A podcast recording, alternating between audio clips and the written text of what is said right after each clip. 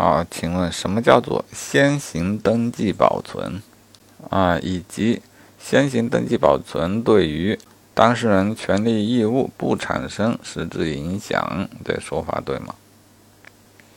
啊，呃，说法错了啊！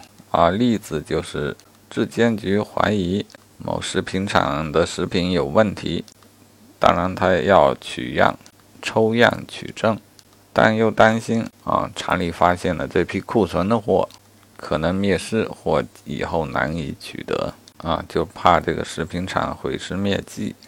嗯，这时候经过行政机关负责人的批准，可以先行登记保存保存，在这个期间，当事人或有关人员都不得销毁或转移证据。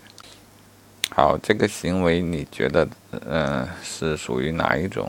行政行为，啊，解析说，在理论上应认定为行政强制措施措施。